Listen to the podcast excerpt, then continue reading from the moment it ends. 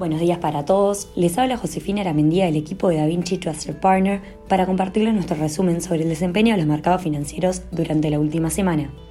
Los mercados financieros globales vuelven a cerrar la semana acumulando fuertes pérdidas luego de que el presidente de la Reserva Federal durante el simposio de Jackson Hole reiterara su compromiso de reducir la inflación hasta la meta del 2%, enfatizando que llevaría cierto tiempo. El mercado espera que la Fed mantenga el endurecimiento de suba de tasas, colocando la meta inflacionaria por encima del crecimiento económico. Luego de los comentarios en Jackson Hole sobre continuar con una política agresiva para combatir la inflación, la renta variable sufrió durante la semana pasada fuertes pérdidas, con una racha negativa del Nasdaq de cuatro días consecutivos para el cierre de mes. En cuanto a los datos económicos, en Estados Unidos tuvimos publicaciones claves que generaron cierta confusión en el mercado. Por un lado, se destaca el informe de empleo y la lectura del ISM manufacturero del mes de agosto. Los empleos no agrícolas aumentaron en 315.000 por encima de los 300.000 estimados.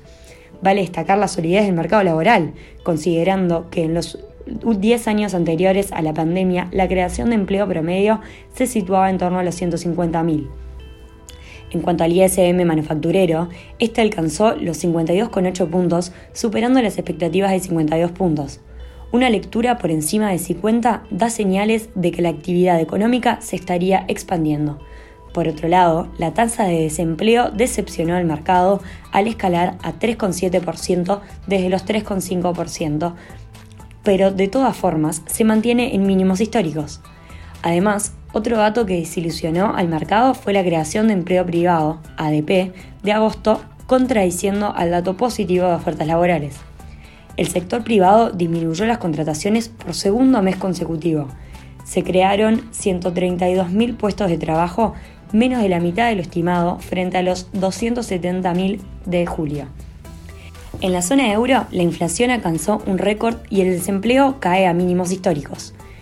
La inflación se aceleró más de lo esperado a 9,1%, mientras los precios de los alimentos y la energía se disparan. En este sentido, la presión sobre el Banco Central Europeo se incrementa y el mercado espera una suba de 75 puntos básicos en la próxima reunión. En cuanto a los datos de laborales, el número de personas desempleadas se redujo en 77.000 en julio, colocando la tasa de desempleo en 6,6%. En Japón la tasa de desempleo se mantuvo en el 2,6% por tercer mes consecutivo. El total de personas desempleadas en julio ascendió a 1,76 millones, lo que supone casi un 9% menos que el mismo mes del año anterior. Por su parte, las ventas minoristas de julio crecieron 2,4% sobre el 1,9% esperado para el mercado, mientras que la producción industrial del mismo mes se contrajo 1,8% interanual. En el marco geopolítico, las tensiones en Europa continúan. La guerra Rusia-Ucrania persiste, mientras que el presidente francés Emmanuel Macron declaró que el mundo se debe preparar para una guerra larga y reafirmó su apoyo económico y militar a Ucrania a largo plazo. Asimismo, la crisis energética se intensifica. En este sentido, el Comité de Energía del Parlamento Europeo está trabajando en medidas de emergencias sobre los precios de la electricidad que se anunciarán el 14 de septiembre. Por el lado de la renta fija, los rendimientos de los bonos del gobierno estadounidense continuaron la tendencia alcista a lo largo de la curva, con el de dos años alcanzando niveles no vistos desde finales de 2007. La parte corta cerró la semana en torno a 3,4%, mientras que las tasas a 10 y 30 años cerraron en 3,2 y 3,3% respectivamente. En cuanto a los commodities, la semana pasada el Bloomberg Index registró una caída del 4,4%, recibiendo presiones de un dólar que alcanza máximos en dos décadas. Además, el petróleo cayó más de un 7% ante la posibilidad de un nuevo acuerdo con Irán. Esta semana tendremos varias novedades en cuanto a datos económicos. Por el lado de Estados Unidos, se destaca el PMI de servicios compuesto y no manufacturero del ISM.